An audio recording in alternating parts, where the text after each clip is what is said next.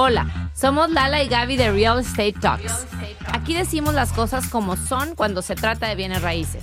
Entendemos tanto el mercado de Estados Unidos como la cultura latina. Por eso hemos creado este podcast, para darte la información que necesitas y puedas tomar decisiones informadas. Estamos aquí para derribar los mitos sobre invertir en bienes raíces, ya sea que estás comprando tu primera casa o invirtiendo en propiedades comerciales. We got you covered. Comenzamos.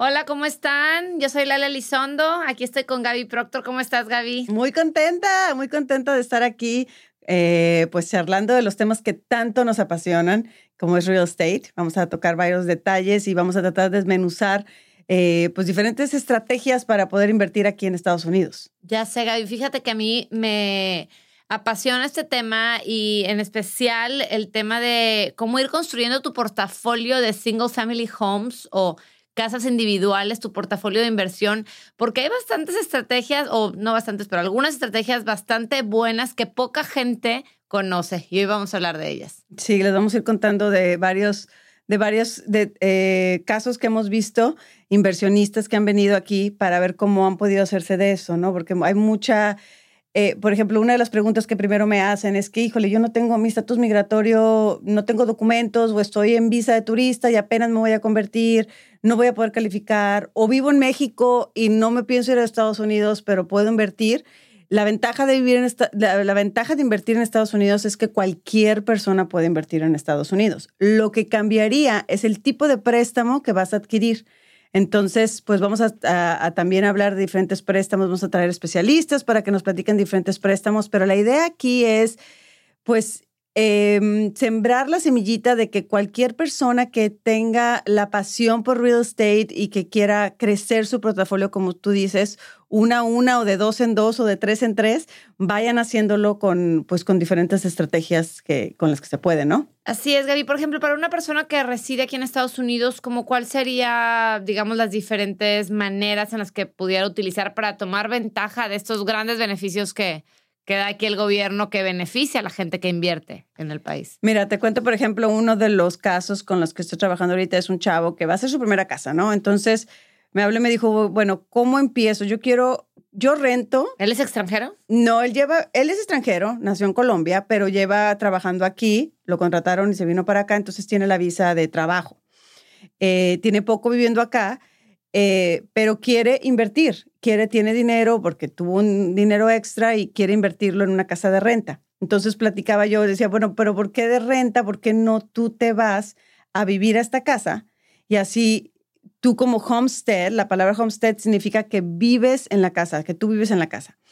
Tienen muchas facilidades cuando es homestead. Una de las facilidades es que los préstamos son eh, con menos enganche, un 3, un 5% que en países de donde venimos nosotros es impensable que alguien te pueda prestar con un, con un enganche así de bajito, ¿verdad? Regalado. Ajá, regalado. Pero entonces, esa es una. La otra es que Homestead, cuando tú te vas a vivir una casa y vives en ella dos años y después la vendes, vas a tener una ganancia, ¿no? Poca, mucha, dependiendo el año y cómo estuvo la inflación y lo que tú quieras. Pero esa ganancia no pagas impuestos en Estados Unidos de esa ganancia cuando, te, cuando es el lugar donde vives con la, con la condición de que hayas vivido ahí dos de los últimos cinco años. Entonces, eso es algo muy, muy bueno. La verdad es que está, a mí cuando me platicaron de esa, de esa estrategia hace año y medio, que tú, yo, tú conoces a Philly Chenoa, eh, que literal ellos están cambiando de casa cada tres, cuatro, cinco años y van haciendo un upgrade porque tú compras una casa, vives en ella, la estableces como tu vivienda principal y si no han pasado cinco años de que viviste ahí, la vendes y la utilidad que sacas de esa venta no pagas impuestos por esa utilidad. O sea, no tienes que pagar lo que normalmente pagarías en cualquier lugar del mundo por una utilidad, sí, una utilidad sobre una venta de un bien inmueble que lo vendiste más caro de lo que lo compraste, ¿no? Claro, claro. De hecho, yo lo hice al principio. O sea, yo lo hice cuando me recién llegué aquí, compré mi primera, mi primera casa, la medio arreglé, no la compré tan bonita, la medio arreglé, la vendimos y me fui rolando hasta que tuve mi tercera hija, que ya dije, ya no voy a poder estar moviendo niños de escuela cada rato. No, ya me pues, odiaban, ya ¿verdad? Los pobres niños que me de escuela. Pero bueno, a ver, cada quien, hay diferentes situaciones. O inclusive puedes tener la suerte de cambiarte de casa dentro de la misma colonia para que toque la misma escuela o lo que sea, ¿no? Pero la verdad es que es una gran ventaja que da este gobierno y está cañón porque pues están haciendo, están promoviendo que, que la persona siga invirtiendo aquí, ¿no? Entonces siga habiendo desarrollo. Claro, y es exactamente lo que le dice este chavo. Bueno, ¿para qué tú sigues rentando, pagándole a alguien más una hipoteca? O sea, pagando la hipoteca de alguien más. Y, y luego tú haces una renta aparte donde sí te pagan la renta y todo, pero luego cuando tú la vendes vas a tener que pagar el capital gain tax, que es el impuesto sobre lo ganado en esa propiedad. Eh, es mejor tú vete a vivir ahí. O sea, tú vete a vivir ahí, estás dos años, le sacas y luego va la siguiente. Y llega un momento que igual ya no te quieres cambiar como yo, que ya ya no me quería cambiar, o le puedes sacar suficiente a una para luego ya comprarte dos, una donde vives y una de renta. Y así es como empiezas. O sea, es la verdad, es un long-term game. Vas a llevar poco a poco, poco a poco, pero te puedes ir haciendo propiedades en, en the way. Claro, y la verdad es que como, bueno, siempre dicen, ¿no? Que real estate no es un sprint, es un, es un maratón, es, Maratón. es, es a largo plazo, es una carrera larga, pero es importante tener conocimiento de este tipo de estrategias que a mí me sorprende como mucha gente.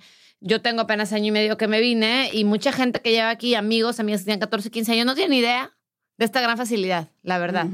Oye, Gaby, ¿y esta, esta estrategia específica del homestead exemption, de, de no pagar impuestos sobre la ganancia de un inmueble, eh, aplica también para extranjeros?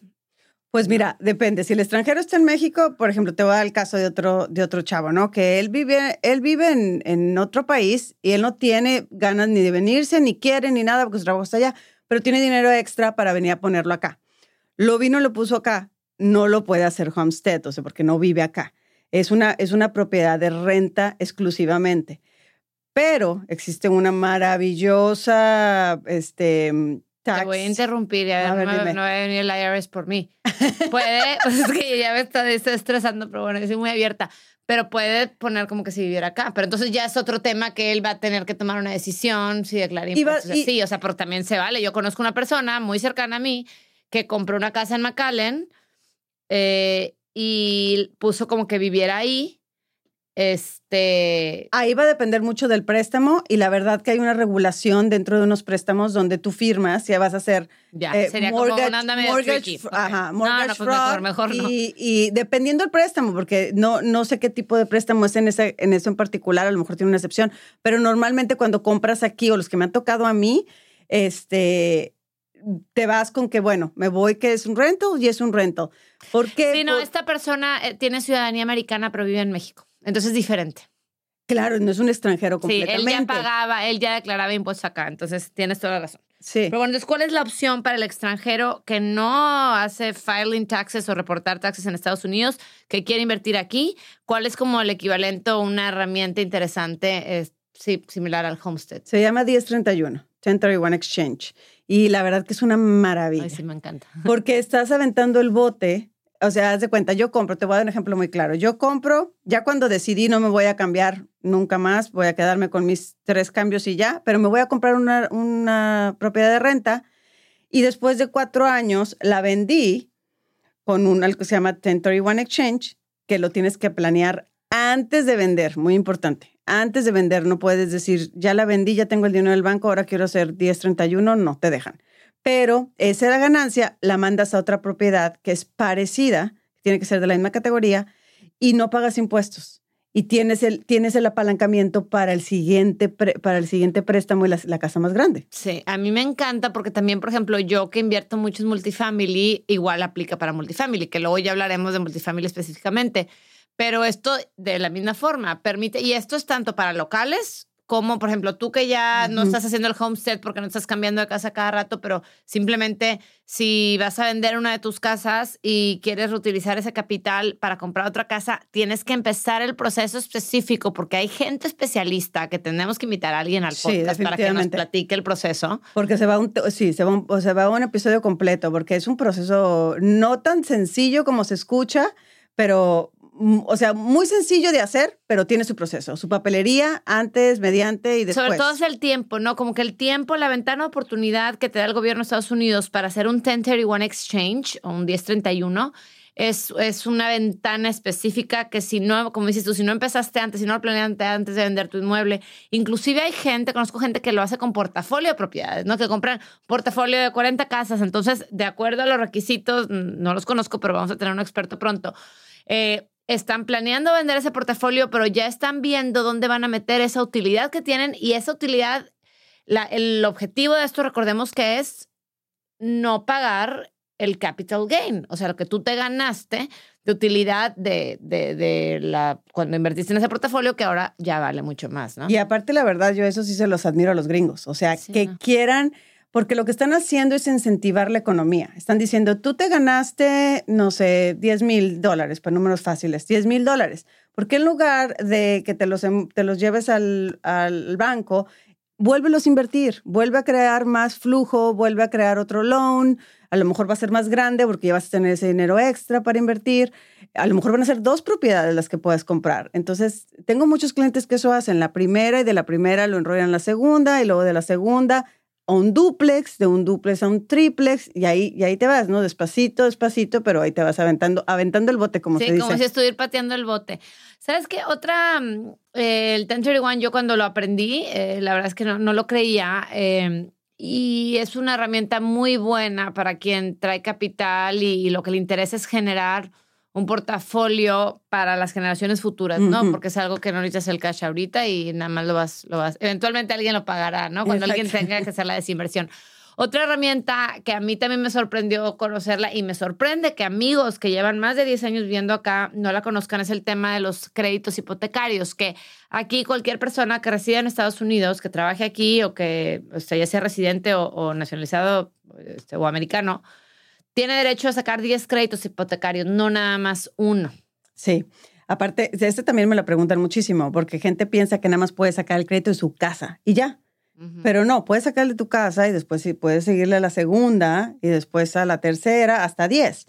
Y después de eso todavía podemos irnos más allá. De... Pero esos 10 eh, vienen como de, o sea, tradicionales y te dan la misma facilidad de poner un down payment de 2 y 3% en los 10, no. Depende, si vas a vivir ahí o no vas a vivir ah, ahí. Ah, ya, es donde ¿sabes? le metes el homestead. No, sí, ya, ya. porque, haz de cuenta, si yo vivo en mi casa, me voy a ir a la otra, pero me voy a ir legítimamente, voy a vivir, pues sí voy a tener un préstamo buenísimo, ¿verdad? Uh -huh. Y luego ya decido qué hacer con esta casa que se queda, si se queda, si la, si la dejo como, digo, si la dejo como renta y la vendo con, los, con esa regla que son dos de los últimos cinco años para, que no, para no perder el, el impuesto, o si completamente la, la rento, ¿no? Entonces, eh, depende del tipo de préstamo, pero sí, sí se puede sacar los 10 préstamos hipotecarios eh, y incluso después de ahí te puedes ir más allá, porque luego hay non-traditional, no, no, tradicionales, que se van a basar más en, las, en el portafolio de propiedades que tienes, que digo 10 normales, pero después le puedes seguir muchísimo, ¿no? Y en el caso de estos 10 créditos, por ejemplo, si cuando te dieron el primer crédito vieron tu poder adquisitivo que tenías, este,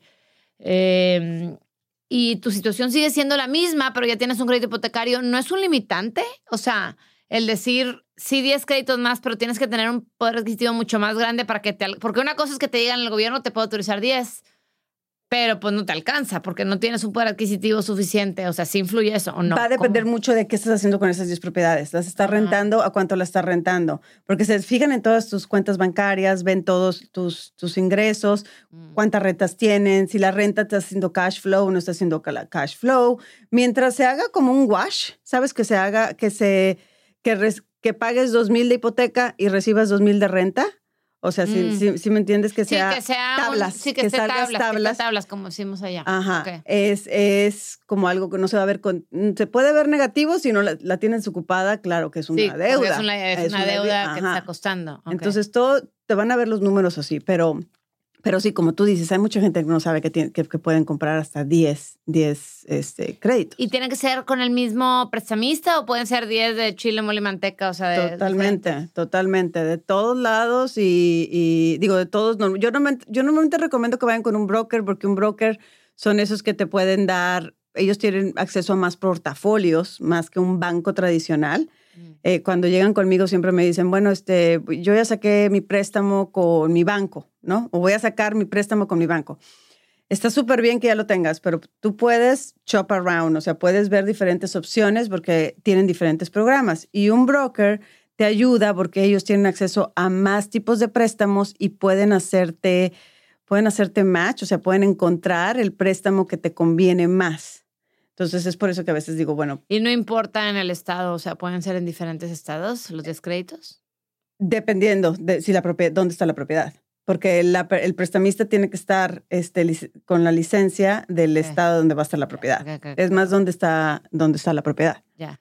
Pues la verdad a mí me encanta este tema, Gaby, este, y estas estrategias, tanto el 1031 como el Homestead, como este tema de los 10 créditos, son para mí los aha moments de cuando empecé a, a explorar el tema de inversión en bienes raíces en Estados Unidos.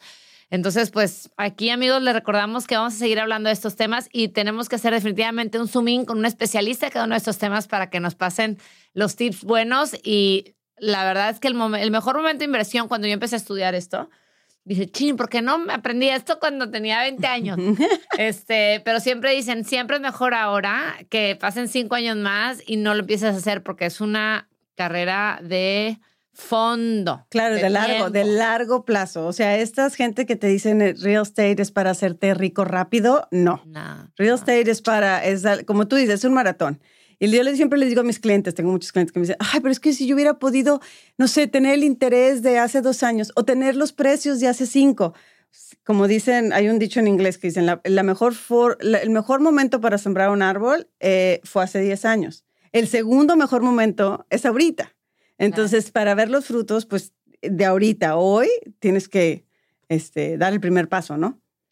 Así es, Gaby. Pues bueno, amigos, le- les, recuerdo que en lalegaby.com pueden ver todas estas herramientas de las que aquí platicamos y van a poder encontrar más información. Además, nos pueden escribir a hola.lalegaby.com. Yo soy Lala Elizondo Y yo soy Gaby Proctor. y somos Real Estate Talks. Escucha un episodio nuevo de Real Estate Talks cada semana. En tu plataforma favorita para escuchar podcasts. Ponte en contacto con nosotros en lalegaby.com.